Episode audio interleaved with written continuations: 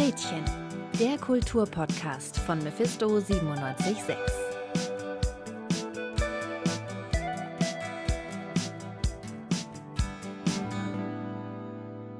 Hallo und herzlich willkommen zu einer neuen Folge von Gretchen, dem Kulturpodcast von Mephisto 976. Wie ihr schon im Titel der heutigen Folge lesen konntet, beschäftigen wir uns diesmal mit einem Begriff, der uns allen wahrscheinlich schon einmal begegnet ist, dem lebenslangen Lernen. Dabei möchten wir in dieser Folge diskutieren, welche Rolle kulturelle Institutionen, speziell das Museum, für das lebenslange Lernen spielen. Das ist außerdem unsere erste Folge, die wir im Studio aufnehmen, seit langer Zeit. Und mit mir im Studio sind jetzt Josephine und Martin. Hallo, ihr zwei. Hallo, Johanna. Hallo. Außerdem haben wir uns für eine spätere Gesprächsrunde Kirsten Huwig eingeladen. Sie ist als Kunstvermittlerin im MDBK, dem Museum für Bildende Künste in Leipzig, tätig.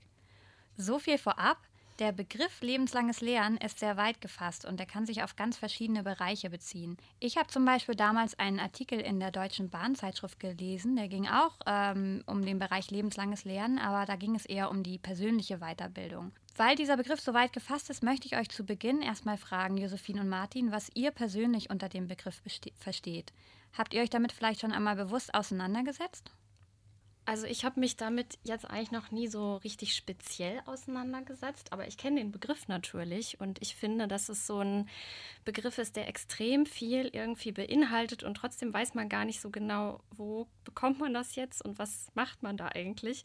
Aber ich habe im ähm, ja in meinem privaten Umfeld, also mit mit Freundinnen, da in letzter Zeit tatsächlich öfter mal so ähm, zufällig drüber gesprochen. Da ging es dann nämlich zum Beispiel darum, dass ähm, die eine Freundin jetzt angefangen hat zu arbeiten und echt so einen ziemlich taffen 40 Stunden, äh, so eine ziemlich taffe 40-Stunden-Woche hat.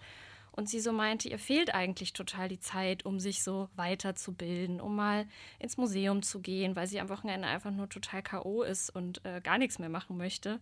Aber so dieses sich nebenbei noch so ein bisschen ähm, ja in ganz unterschiedlichen Bereichen inspirieren zu lassen, das ist, glaube ich, das, was ich auch unter lebenslangem Lernen verstehe. Und wie sieht das bei dir aus, Martin? Also ich habe mich vermutlich bewusst äh, 2019 im Zuge der Überlegung und der Planung hinsichtlich meines Zweitstudiums, da ich mein Erststudium 2007 erfolgreich abgebrochen hatte ähm, und bezüglich Job Jobmöglichkeiten ähm, etwas festgefahren war, damit beschäftigt. Ähm, diesbezüglich habe ich die Erkenntnis erlangt, dass bloße Erfahrung äh, nur einen geringen Wert hat, sofern sie nicht auf äh, belegbar äh, erlernbarem Wissen basiert, also in dem Fall Hochschulabschluss, Zertifikate äh, und weiteres. So wird man als Fotograf mit 15 Jahren Erfahrung, aber äh, keiner Fotografenausbildung irgendwie nicht ernst genommen. Und da spreche ich aus persönlicher Erfahrung. Okay, Martin, also das heißt für dich, ähm, du hast auch während deines Studiums dich damit beschäftigt, mit diesen Gedanken des lebenslangen Lernens. Und fernab davon, wo findet lebenslanges Lernen für euch im Alltag statt? Orte des lebenslangen Lernens sind für mich, äh, ja, also so ziemlich überall. Äh, Im Alltag, beim Job, bei neuen technischen Errungenschaften. Etwas banal, aber äh, auch bei Videospielen, Stichwort Extraleben und neue Chance. Äh, auch in Dokus und Filmen wird dieses Thema äh, behandelt, unter anderem im, im, Film Man lernt nie aus. Es gibt ja auch nicht umsonst diese Redensart. Ähm, ebenso im Film äh, Prakti.com. Dort geht es halt darum, dass man an einem Punkt im Leben angelangt ist, an dem man einfach nicht mehr weiterkommt mit dem aktuellen Job und sich deshalb umorientier umorientieren muss und einen Perspektivenwechsel ja, durchführen muss, ähm, um sich irgendwie neu äh, orientieren zu können. Ebenso äh, auch persönlich äh, ist es so, dass ich jetzt gerade im Hinblick auf meine Drohne äh, ständig, wenn neue Gesetze und Verordnungen kommen, ich jedes Mal wieder neu recherchieren muss und gucken muss, was ich denn jetzt überhaupt noch darf oder eben nicht. Ja, das finde ich eigentlich echt ganz spannend, Martin, was du äh, erzählst, auch jetzt aus deiner ganz äh, persönlichen Wahrnehmung, weil ich finde, daran merkt man ja schon, dass der Begriff extrem schwammig irgendwie ist. Und da geht es eben um so vieles, was man irgendwie lernt, also ganz spezifisches Wissen, was man irgendwie jetzt ähm, im Geschichtskontext verorten würde, aber eben auch juristisches Wissen, Wissen um den eigenen Körper. Und ich finde eigentlich, dass ja, es ist so vieles, dass da eigentlich auch für jeden oder jeden, jede eigentlich was dabei sein müsste, wo man dann sein Spezialgebiet irgendwie entdecken kann. Nach euren beiden Ausführungen jetzt, auch aus eurem privaten Leben, umgibt uns lebenslanges Lernen ja dann eigentlich permanent. Das heißt, es findet sowohl bewusst als auch unbewusst statt. Würdet ihr mir da zustimmen? Total. Also ich finde, das ist auch das, was ich eben meinte. Das schleicht sich einfach so ein und manchmal kann man gar nichts dagegen tun und manchmal ist es vielleicht eine sehr bewusste Entscheidung. Also ich entscheide mich dafür, ins Museum zu gehen oder ich entscheide mich dafür, an der Volkshochschule nochmal ähm, Japanisch zu lernen oder so. Aber manchmal passiert es eben auch ganz, ganz unweigerlich. Das, ja. Wir haben nun zwei ganz individuelle Antworten dazu gehört, was lebenslanges Lernen für den oder die Einzelne bedeuten kann. Und natürlich hat sich auch die Wissenschaft mit dem Begriff beschäftigt. In unserer Rubrik des Pudels Kern vermitteln wir euch Basisinformationen zum Thema der jeweiligen Folge.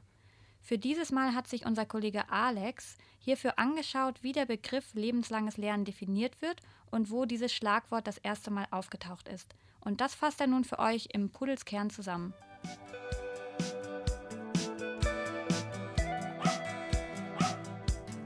Des Pudels Kern.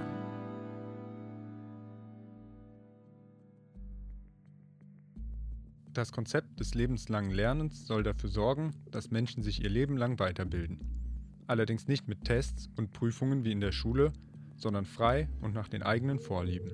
Um das zu ermöglichen, beschäftigten sich die Vereinten Nationen erstmals 1962 mit dem Konzept Lifelong Education for All. Dadurch sollte den Bürgerinnen die aktive Teilnahme am sozialen Leben in einer sich immer schneller verändernden Gesellschaft ermöglicht werden. In diesem Sinne wurde der Begriff auch von Schulen und Bildungseinrichtungen entkoppelt. Denn lebenslanges Lernen findet vor allem im privaten Umfeld statt. Dort sollen Menschen ohne Leistungsdruck dazu befähigt und animiert werden, ein selbstbestimmtes Leben zu führen. Die Grundlage dafür ist die Vermittlung von kreativen und zwischenmenschlichen Fähigkeiten. Auch viele Mitgliedstaaten der Europäischen Union haben das Konzept mittlerweile in ihre Bildungspolitik aufgenommen. Laut offizieller Definition der EU ist lebenslanges Lernen alles Lernen während des gesamten Lebens, das der Verbesserung von Wissen, Qualifikation und Kompetenzen dient und im Rahmen einer persönlichen, bürgergesellschaftlichen, sozialen bzw. beschäftigungsbezogenen Perspektive erfolgt. Diese Definition ist vielen KritikerInnen nicht konkret genug. Bis heute halten Debatten um den Sinn und die Durchführung von lebenslangem Lernen an. Kritisiert wird beispielsweise, dass es an einer klaren Abgrenzung zwischen selbstbestimmtem Lernen und beruflichen Fortbildungen fehlt. Ein weiterer Vorwurf lautet, dass Menschen unter dem Vorwand der Selbstbestimmung darauf getrimmt würden, länger für den Arbeitsmarkt attraktiv zu bleiben. Der Kieler Soziologe Klaus R. Schröter kritisierte, man nehme den Menschen ihr Recht auf Faulheit. Auch die absoluten Zahlen zeigen, dass die EU ihre eigenen Ziele noch nicht erfüllen konnte. Nach wie vor findet der größte Teil der Erwachsenenbildung im professionellen oder regulären universitären Kontext statt. Laut einer Umfrage von 2012 waren nur 9% der 25- bis 64-jährigen Bürgerinnen der EU am lebenslangen Lernen beteiligt. Die Zielmarke der EU liegt aber bei 15%. Verschiedene Institutionen verstärken jedoch ihr Angebot in der Erwachsenenbildung. An Universitäten können Seniorinnen komplett frei von Prüfungszwängen Kurse belegen.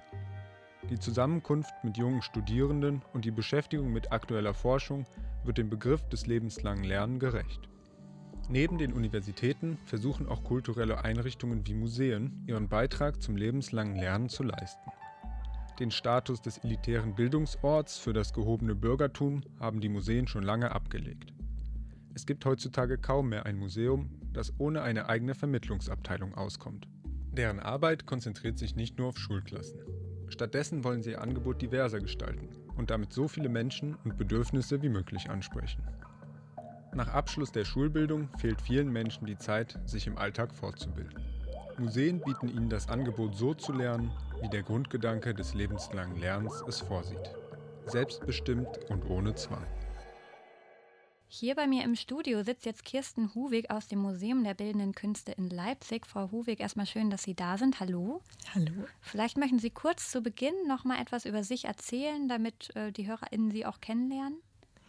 Ja, das mache ich sehr gern, weil das ein äh, überhaupt nicht geradliniger Weg ist. Ja, ich habe zunächst eine äh, Ausbildung als Apothekenfacharbeiterin begonnen. Dann habe ich das Land verlassen.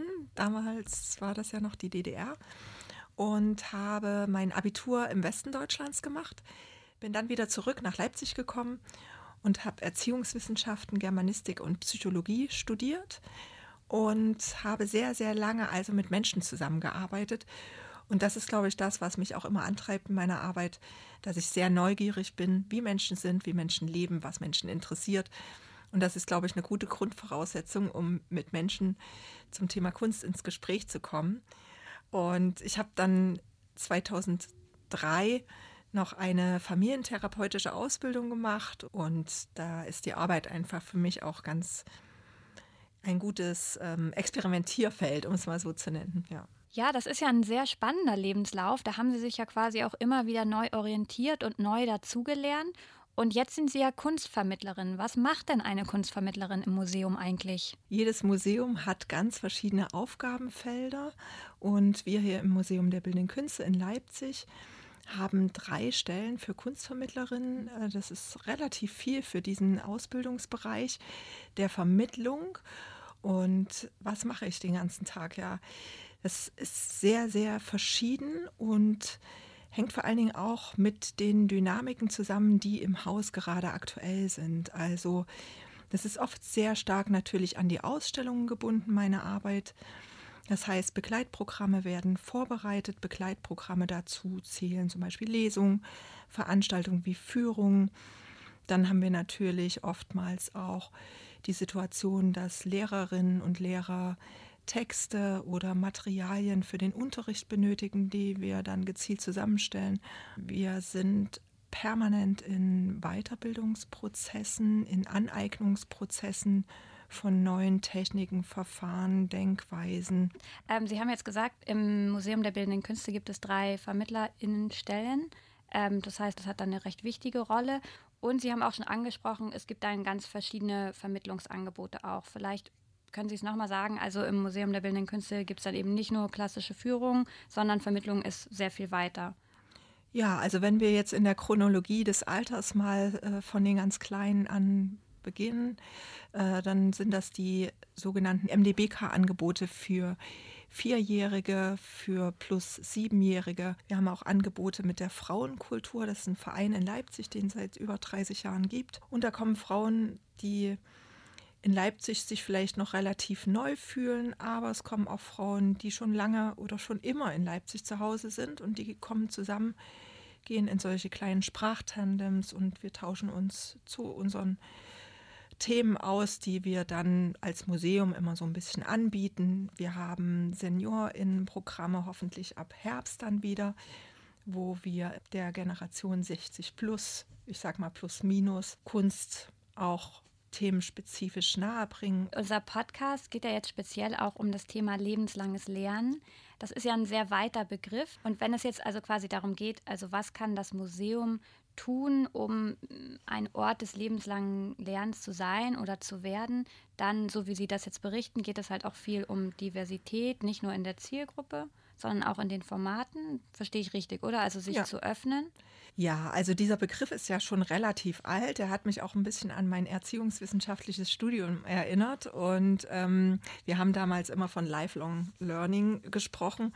Und ähm, die Frage ist natürlich, versteht man das eher in so einem konsumierenden Sinne vielleicht, dass man immer zu jeder Zeit Angebote zur Verfügung hat, die man quasi nutzen kann. Und es ist so, dass ich gemerkt habe, dass also dieser Öffnungsbegriff, der ist eigentlich ein sehr wichtiger, auch die Weite.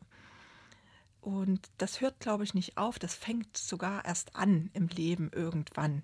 Das hängt vielleicht auch damit zusammen, wie man selber gerade so ein bisschen gefordert ist, durch welche Dinge man angefragt ist, sich zu verhalten und ob man dann auch immer was im Repertoire hat. Und das Lernen geht eigentlich immer in der eigenen Person los. Ja, und wir als Museum möchten natürlich in unseren Räumen auch Dinge anbieten. Also passend dazu ist ja eigentlich, dass ich gesehen habe, dass Sie auch einen Beitrag geschrieben haben. Äh, ich habe ein bisschen recherchiert in einem Sammelband ähm, zur aktiven Besucherpartizipation im Museum der Bildenden Künste. Ja. Ähm, das heißt, Sie haben das schon gesagt, man muss den BesucherInnen auch was anbieten und das tun Sie ja auch wahrscheinlich beruflich zwischen Museum und Besucher ähm, eine Verknüpfung herstellte, damit dieses Lernen, was Sie gesagt haben, ja ein sehr individueller Prozess ist, angeregt werden kann. Ja, absolut richtig. Also dieser Text, den Sie erwähnten, der ist 2018 erschienen und den habe ich mit Bettina Salzhuber äh, gemeinsam geschrieben nach Erfahrung äh, einer Ausstellung, die wir bei uns hatten äh, zu Mona Hatum und Aisha Erkman. Und wir hatten ein riesengroßes Begleitprogramm damals das waren Erfahrungen im Haus und ähm, in uns als Vermittlerin, die ganz, ganz wichtig waren. Deshalb haben wir die dann auch aufgeschrieben in dem Text, mhm. rausgehen, um reinzukommen. Und dieses Rausgehen, das ist nicht jedem möglich. Also das war damals auch eine Situation, wo es uns eigentlich gar nicht so groß erlaubt war, als Museumsmitarbeiterin auch das Museum zu verlassen und Kontakt mit Vereinen im Außen aufzunehmen und Netzwerke erstmal zu gründen. Also ist heute eigentlich unvorstellbar. Heute ist das genau in die Agenda genommen worden. Also hat sich viel getan, auch diesen Bereich zu professionalisieren. Viele kleine Museen kämpfen da wirklich noch und ich wünsche jedem Museum, dass er, dass es ähm, in, in so ein Fahrwasser von Öffnung auch kommt und dann vielleicht aber auch wieder entscheidet. Also wie viel Öffnung ist für unser Haus gut und richtig und wo verlieren wir uns vielleicht in Debatten, die für uns nicht wesentlich sind. Das sind ja auch letztendlich immer Verhandlungen zwischen Tradition und Moderne. Und das, auch das hört nicht auf. Dass wir uns immer wieder natürlich auf die Tradition berufen. Wo kommen wir her? Was wollen wir als Museum erreichen? Welche Fragen sind heute im Jahr 2021, vielleicht auch in diesem Pandemie-Zeitalter, im Zeitalter der Klimadiskussion und was wir alles für Themen haben. Welche Themen sind für uns relevant und wie gehen wir mit unserer Sammlung um? Das fordert uns als Team, als Museumsteam sehr stark heraus, aber wir können ganz viel lernen. Und äh, wenn im Oktober die Sammlung neu präsentiert wird, dann wird man, glaube ich, ganz gut sehen können, dass äh, das Haus sich auf den Weg gemacht hat. Ähm, um nochmal auf die BesucherInnen zurückzukommen, weil Sie eben auch von dem Rausgehen und Reinkommen sprachen. Äh, das ist ja auch so, dass es immer diese Barrieren natürlich gibt. Die wurden viel abgebaut, würde ich jetzt mal sagen. Also haben Sie ja auch gesagt, es hat sich viel gewandelt. Aber in Bezug auf das lebenslange Lernen, Sie haben ja auch gesagt, das Lernen ist ein sehr individueller Prozess. Manche Sachen sind, glaube ich, sehr vielleicht einfacher zugänglich. Jetzt als ich im MDBK war, habe ich auch diese Landschaftsmalereien und so gesehen. Ähm, was kann da vielleicht auch die, die Vermittlungsarbeit dann leisten, um diese Barrieren abzubauen? Ähm, wir haben in den letzten Jahren auch verstärkt die Nichtbesucherinnenforschung ähm, im Blick behalten und haben uns natürlich gefragt, wer ist da und wer ist nicht da. Und zunehmend sind natürlich auch die Menschen interessant, die nicht da sind und die auch einzuladen und anzusprechen und welche, wie exkludierend, sagt man ja manchmal, wirkt eigentlich so ein Museum auch. Wir haben beispielsweise acht Multimedia-Stationen jetzt gefördert bekommen, die sogenannten Hubs. Das sind also so Knotenpunkte, die an acht verschiedenen Kunstwerken im Haus erlebt werden können einerseits taktil, dass wir dort also haptische Erfahrungsbereiche sehr stark in, äh, anbieten, dass es auch Soundinstallationen gibt, dass es Audiodeskriptionen gibt. Das sind alles Angebote, die allen Menschen, die zur Gesellschaft gehören, erstmal zur Verfügung gestellt bekommen. Und ansonsten haben wir immer wieder so kleine Leuchttürme, so kleine Projekte. Wir haben damals zu dem Hashtag Vertraue uns nicht gearbeitet. Da ging es auch ein Stück weit um eine institutionskritische Haltung, die wir natürlich auch beobachten.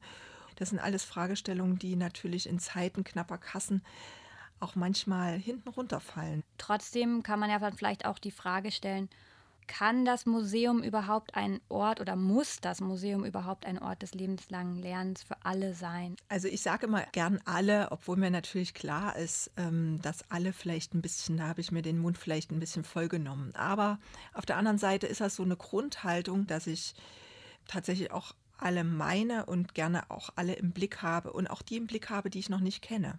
Das ist mir ganz wichtig bei meiner Arbeit. Und wir haben beispielsweise bei uns im Haus eine Kunstbibliothek, die kann man auch besuchen. Da kann man auch ähm, Dinge einsehen. Man kann auch in der Grafik, es gibt auch da so eine Art Sprechstunden, sage ich jetzt mal, wo man sein Wissen erweitern kann. Und Wir haben beispielsweise in der Caspar David Friedrich Ausstellung, die im Oktober stattfindet, werden wir auch ein Angebot haben, wo man äh, Yoga im Museum machen kann. Und vielleicht geht es auch manchmal mit den kleinen Schritten los, dass man einfach sagt, so, ich gehe mal ins Museum, ich bin vielleicht gar nicht so kunstinteressiert, aber ich nutze vielleicht mal so einen Yogakurs oder so eine einzelne Yogastunde. Also ich denke, es ist für jeden was dabei und wir hoffen einfach, dass wir als Haus niemanden ausgrenzen und weiter daran arbeiten, diese Öffnungsprozesse in Gang zu setzen. Ja, also ich glaube, das sind ganz schöne Schlussworte eigentlich. Ähm, das war sehr, sehr interessant. Ich kann es auch sehr empfehlen. Ich war ja drin und das waren auf jeden Fall sehr interessante Einblicke. Ich bedanke mich für das Gespräch ganz herzlich und ähm, ja, denke, wir sehen uns dann bald mal wieder im Museum der Bildenden Künste. Ja, vielen, vielen Dank auch für das nette Gespräch. Ich habe im Gespräch mit Frau Hufig ja eben viel über das Museum und ihre Arbeit als Vermittlerin gesprochen. Wie sind denn so eure Erfahrungen mit Vermittlungsangeboten im Museum? Hattet ihr zum Beispiel besonders einprägende positive oder negative Erlebnisse? Also ich könnte von so ein paar ganz schönen Erlebnissen eigentlich berichten, die ich so gemacht habe. Das eine, das war natürlich so die Crème de la Crème von Vermittlungsarbeit im Kunstbereich, würde ich sagen. Das war nämlich auf der vorletzten Nee, auf der letzten Documenta, die fand ja auch in Athen statt und da gab es so ein tolles Programm. Da gab, also hatten sich sozusagen Leute, die jetzt nicht aus dem professionellen Kunstvermittlungsbereich kommen, die jetzt irgendwie vielleicht Kunstgeschichte oder Gesellschaftswissenschaften studiert haben und das dann irgendwie ähm, auch genau gelernt haben, wie man das vermittelt, sondern es waren wirklich ganz normale Leute, die sich die Ausstellungen der Dokumente angeschaut haben und darauf aufbauend so verschiedene Spaziergänge entwickelt haben. Und diese Leute sind dann mit einem durch die Ausstellung gegangen und haben natürlich so ganz ja, ganz toll irgendwie so ihren eigenen Blick auf die Dinge irgendwie so ins Gespräch gebracht. Und, und daraus sind eigentlich so wirklich tolle sehr inspirierende Gespräche dann entstanden während dieser Ausstellung. Also das war so ein ganz, äh, hat mich irgendwie sehr begeistert, dass man das irgendwie so ähm, ja auch angehen kann. Und ein anderes Beispiel, das geht jetzt ein bisschen in eine andere Richtung, das ähm, war eine Tanzausstellung über Pina Bausch, diese sehr bekannte, berühmte Tänzerin. Ähm, da gab es so eine Retrospektive in Berlin und ähm, eigentlich war die Ausstellung sehr klassisch, würde ich sagen. Es gab viele Fotografien, es gab ein paar Texte und eigentlich war es so recht schlicht gehalten. Aber dann gab es eben so ein Vermittlungsangebot und da wurde man eingeladen, ich glaube stündlich konnte man das da in diesem Museum machen, einen bestimmten Teil der ähm, einer der berühmtesten Inszenierungen von Pina Bausch nachzutanzen. Also eine Sequenz aus dieser Choreografie mit äh, Tänzerinnen, die tatsächlich auch aus der Kompanie von Pina Bausch ähm, kommen. Und ja, man wurde da einfach so eingeladen, die Leute sind so rumgegangen, also die TänzerInnen haben gefragt, hätten sie Lust, wir würden das jetzt machen, es läuft Musik und, und wir bringen euch was bei. Und ich fand das irgendwie total aufregend, dachte so, wow, jetzt damit hätte ich nicht gerechnet, wenn ich jetzt hier einfach in, den, in die Ausstellung gehe, dass ich noch zum Tanzen komme. Sicherlich war es auch ein bisschen eine kleine Überwindung, so mit ganz fremden Leuten und irgendwie so von so Profis da angeleitet zu werden, aber zum Schluss war das echt so ein bewegendes Gefühl, da so zu dieser schönen Musik und in diesem Wissen, dass man irgendwie wie in so einer Tradition steht von Tänzern, die das schon getanzt haben. Und dann sind wir da echt, äh, ja, so in einer Linie durchs Museum getanzt. Und das, ja, ist bestimmt was sehr Besonderes gewesen, aber hat mich irgendwie auch von dieser Ausstellung total überzeugt und letztlich auch dafür gesorgt, dass ich, ähm, ja, irgendwie mich mit Pina Bausch mehr beschäftigt habe. Aber ich würde auch insgesamt sagen, dass für mich Museen einfach so ein wichtiger Ort ist, den ich immer schon gerne besucht habe. Da haben mich meine Eltern sehr geprägt ähm, und äh, das habe ich irgendwie auch so ein bisschen gelernt, das so positiv zu bewerten. Okay, das heißt, ähm, du würdest dich selbst schon eher als museumsaffin beschreiben und ähm, hattest da vielleicht auch schon früh irgendwie einen, einen Zugang zu, ein Interesse dafür. Wie ist es denn bei dir, Martin? Wie ist so dein Zugang zum Museum oder ja, was ist das Museum für ein Ort für dich? Also leider habe ich nicht so eine schöne Erfahrung äh, wie du jetzt gehabt. Äh, bei mir ist es äh, vergleichsweise klassisch. Äh, Museen sind für mich Orte der Kunst, Orte der Geschichte, äh, des Tourismus oder verknüpfter Kampagnen, Orte der Begegnung und des Kennenlernens gleichwohl aber auch Orte des Aktivismus, mitunter unfreiwillig. Ich habe da jetzt kürzlich ein, ein Beispiel äh, kennengelernt, und zwar in, in Dresden im japanischen Palais. Äh, die Thematik ist hierbei das Trostfrauenproblem und die Friedensstatue, ob sie stehen bleiben darf oder weg soll. Und Akteure sind hierbei unter anderem der Korea-Verband und Freistaat Sachsen und noch diverse andere, ohne das jetzt groß weiter auszuführen. Ja, da hast du natürlich recht. Das heißt, man muss sich auch immer ein bisschen fragen, wer, wer steht da hinter einem Museum, wer agiert da und wer spricht da eigentlich hinter Ausstellungstexten, aber auch wer bestimmt, was ausgestellt wird. Aber das ist ja dann auch was, was das Museum dir vielleicht irgendwie gelehrt hat, also eine kritische Haltung zu entwickeln und Sachen kritisch zu hinterfragen. Josephine, du hast ja eben gesagt, es gab schon durchaus Vermittlungsangebote, die dich nachhaltig geprägt haben und die dich dann vielleicht auch dazu gebracht haben, dich mit einem bestimmten Thema, mit einer Künstlerin mehr auseinanderzusetzen, ja? Ja, genau. Also das sind natürlich immer auch Angebote sozusagen. Ne? Und die Kunst ist es, dass das irgendwie möglichst spannend verpackt wird oder dass das interessant aufge aufgezogen wird, damit Leute damit was anfangen können. Und bei der einen Person klappt das eben. Bei mir hat es äh, in den beiden Fällen irgendwie extrem gut geklappt.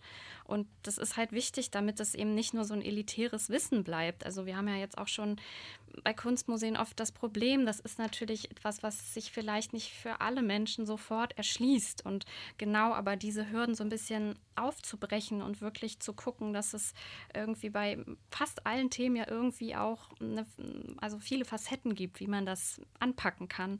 Und ähm, ich denke so, wenn Museen das irgendwie schaffen, das immer zu erkennen und dafür eben auch Leute extra äh, anstellen, die das sozusagen hauptberuflich machen, dann ja, können das eben wirklich auch Orte sein, wo man lebenslang etwas lernt und sich irgendwie inspirieren lassen kann. Mhm. Du sprichst jetzt von Barrieren ähm, und Martin, du hast ja auch eben angefangen ähm, in dem Einsatz damit, dass du vielleicht nicht der klassische Museumsgänger bist. Gab es für dich trotzdem, so wie bei Josephine, irgendeine Ausstellung, irgendein Erlebnis, wo du jetzt vielleicht sagst, okay, das ist mir hängen geblieben, positiv oder negativ? Ja, also die, äh, das interessanteste Museum oder meine interessanteste Erfahrung dahingehend war vor vielen Äonen, in dem Fall im äh, Landesmuseum in, in Koblenz 2006. Inhalt dieser Ausstellung war die Geschichte von Nintendo, von ihren Anfängen mit Hanafuda-Karten, kurz Spielkarten, bis zur Neuzeit mit dem äh, damaligen aktuellen Konsolmodell, dem Game Boy. Und äh, da ist äh, der mir auch im, im, Gedächtnis geblieben ist, der war vom äh, damaligen äh, Marketingleiter von Nintendo, von Dr. Bernd Farkesch, äh, im Hinblick auf die Eröffnung dieser Ausstellung. Nintendo ist noch nicht museumsreif. Und diese Aussage, museumsreif, was bedeutet museumsreif, hat mich so ein bisschen ins, ins, ins Grübeln gebracht, äh, im Hinblick auf museumsreif als das alte Image in Anführungszeichen oder eben äh, museumsreif damals noch nicht diese neuen Museumsmöglichkeiten im Hinblick auf Vermittlung. Ja, das finde ich eigentlich ganz, ganz spannend, was du da erzählst, weil das ging ja jetzt bei dir wirklich so vom Inhalt aus. Also du konntest irgendwie mit dem Inhalt der Ausstellung was anfangen und dachtest irgendwie, ach, das, das sagt mir was sozusagen. Das ist nicht irgendwas Historisches, was ganz, ganz weit weg von, von, deiner Alltags, von deinem Alltagsleben oder deiner Alltagsrealität irgendwie sich abspielt. Und genau das finde ich irgendwie so, ja, so ein bisschen essentiell dabei, dass man halt guckt oder das Museen es schaffen, wirklich ein Gespür zu entwickeln, was interessiert die Leute und wie kann man das vielleicht mit der Sammlung zusammenbringen? So, wenn es jetzt eben habe ich gelesen, gibt es eine Ausstellung im Zeitgeschichtlichen Forum zum Thema Selfie-Culture sozusagen. Und da könnte ich mir vorstellen, dass das natürlich so Jugendlichen viel mehr sagt, als jetzt irgendwie mm, eine Vasenausstellung aus dem 18. Jahrhundert, weil es einfach viel dichter an der Lebensrealität dran ist. Und ja, wenn, wenn äh, Ausstellungen oder generell Museumsangebote sich dahingehend äh, auch immer wieder so selbstkritisch befragen, was haben wir und was könnte aber unsere Besucherinnenschaft irgendwie interessieren. Wenn das irgendwie gut zusammenkommt, dann denke ich, ist es wirklich ja mit der Vermittlung und auch mit dem Lernen an den Orten ähm, eigentlich so, ein, so, eine, so eine gute dynamische Sache. Ja, dieses etwas anderes bieten, die Neugierde wecken, das hat auch Frau Huwig im Gespräch betont, dass das natürlich eine sehr wichtige Rolle spielt, wenn es um das lebenslange Lernen im Museum geht und auch, dass man die BesucherInnen quasi abholt, ne? wie du es auch jetzt beschrieben hast. Also zu schauen, was sind zeitgenössische Themen, die, die interessant, relevant sind. Oder eben, wie Martin gesagt hat, auch eben einfach mal durch einen provokativen Satz etwas auszulösen. Also wovon hängt denn nun für euch als BesucherInnen ab, ob das Museum ein Ort des lebenslangen Lernens ist oder auch für euch zum Ort des lebenslangen Lernens werden kann? Josephine. Hm, also ich finde, das ist natürlich eine sehr individuelle Frage, weil wenn ich irgendwie Lust habe, ähm, ins Museum zu gehen und da was zu lernen, dann ist ja erstmal so ein Grund. Ähm, schon da, was dann vielleicht ähm, sehr erfüllt wird oder vielleicht wird man enttäuscht, aber erstmal möchte ich was lernen. Es ist natürlich schwieriger, wenn, wenn sich dieses Bedürfnis noch nicht so eingestellt hat. Also ich habe ja äh, jetzt nicht so die klassischen Erfahrungen mit, äh, oder jetzt nicht so sehr viele Erfahrungen mit äh, Vermittlungsarbeit, äh, gerade auch weil ich äh, die Museen, die ich äh, besuche, irgendwie fast, fast, fast ausschließlich die gleichen Archetypen sind.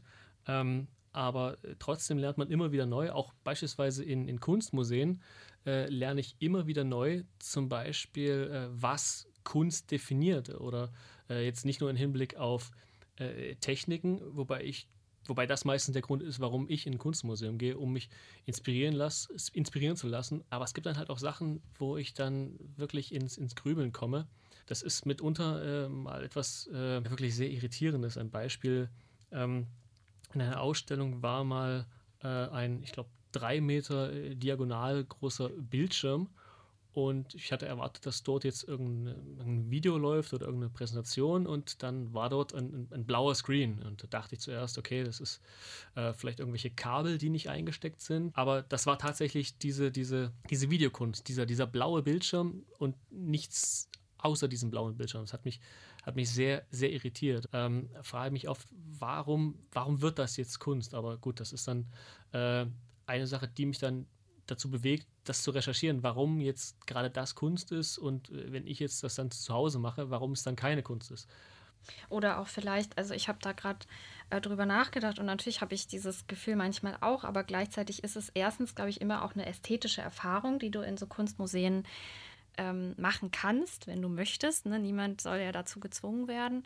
Und gleichzeitig ist natürlich auch das immer auch so eine so eine kleine, ähm, so ein kleiner Ausflug quasi in die Kunstgeschichte. Und wenn es halt ein gutes Vermittlungsprogramm gibt und dir jemand erklärt, warum ähm, überhaupt sich so eine bestimmte ästhetische Praxis etabliert hat oder wie überhaupt, also was das eigentlich damals für ein Affront war, so einen blauen Screen einfach nur zu zeigen, wo erstmal jetzt kein anderer Inhalt noch dazu kommt. Ich glaube, das ist manchmal das, was dann, wenn man einfach ohne Begleitung durchs äh, Museum geht, das geht dann manchmal verloren, wenn, wenn es eben eine Vermittlung gibt können ja genau solche Fragen auch aufgefangen werden und gestellt werden. Und auch da würde sich ja ein spannendes Gespräch über Kunst und den Wert von Kunst und wie sich dieser Wert überhaupt zusammensetzt, sozusagen entwickeln. Und das ist ja auch wieder ein Lerneffekt, so, den man dadurch hat. Häufig ist es ja auch so, dass ähm, das Netzwerk und die Interaktion mit, mit der Kunst die Kunst erst mhm. zu, zu, zu, Kunst ja. machen.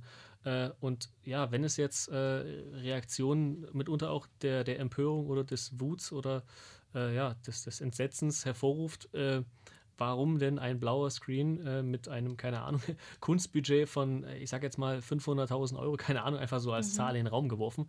Ähm, warum ist, ist, diese, ist dieser Betrag nötig, um das zu finanzieren? Das kann ich doch auch zu Hause machen mhm.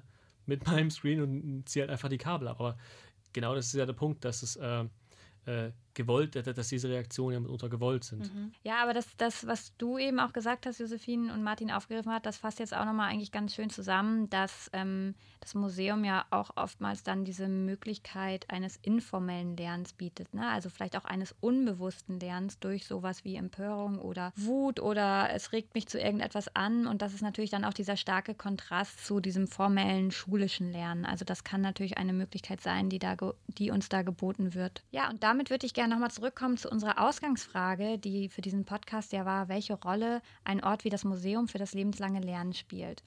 Man kann jetzt, würde ich sagen, zusammenfassend aus den Gesprächsrunden sagen, dass mit der Öffnung der Museen, der Etablierung von Vermittlungsarbeit und Angeboten sich das Museum sehr gewandelt hat und das natürlich auch den BesucherInnen zugute kommt, weil sie sind mehr ins Zentrum gerückt. Partizipation ist ein großes Schlagwort geworden und gehört mittlerweile eigentlich zu einer modernen Ausrichtung dazu. Es gibt bestenfalls weniger Barrieren, mehr Menschen werden berücksichtigt und mitgedacht und zudem gibt es dann ja auch eine Vielzahl an Museen und es sollte eigentlich für jeden thematisch was dabei sein.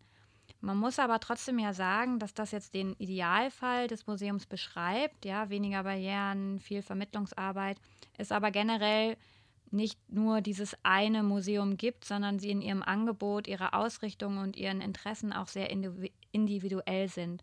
Und wir haben jetzt auch gemerkt im Gespräch mit Josephine und Martin, natürlich gibt es auch nicht nur den einen Besucher oder die eine Besucherin. Und da muss man jetzt natürlich auch bedenken, dass allein das Wort Museum für manche Menschen schon eine Barriere aufmachen kann. Also es ist sehr individuell, was jetzt damit verbunden wird. Ob Museum und BesucherInnen jetzt also zusammenkommen, hängt dann von beiden Seiten ab. Und am Ende bleibt Lernen auch ein selbstgesteuerter Prozess und damit bleibt es auch eine individuelle Sache, ob das Museum einen Ort des lebenslangen Lernens für einen persönlich darstellt oder eben nicht. Das war's für diese Folge mit unserem Kulturpodcast Gretchen von Mephisto 976. Schön, dass ihr mit dabei wart. Ich möchte mich jetzt noch ganz herzlich bei meinen beiden Mephisto-KollegInnen Josephine Kandit und Martin Andreas Arendt bedanken sowie bei Kirsten Huvig aus dem Museum der Bildenden Künste in Leipzig für die spannenden Gespräche. Außerdem würde ich gerne noch eine Empfehlung aussprechen für die aktuelle Ausstellung im Museum der Bildenden Künste, äh, die Fotografieausstellung von Andreas Gurski. Die ist wirklich sehr gut und ja, würde ich euch sehr ans Herz legen. Vielen Dank weiterhin an Alexander Böhle für den Beitrag des Pudels Kern und an die verantwortliche Redakteurin für diese Sendung, Annalena Gebauer. Gretchen gibt es überall dort zu hören, wo es Podcasts gibt. Außerdem eine Erinnerung an die weiteren Podcasts von Mephisto, die auf unserer Internetseite radiomephisto.de findet. Ich bin Johanna Gensch und sage bis bald bei Gretchen, dem Kulturpodcast von Mephisto 976.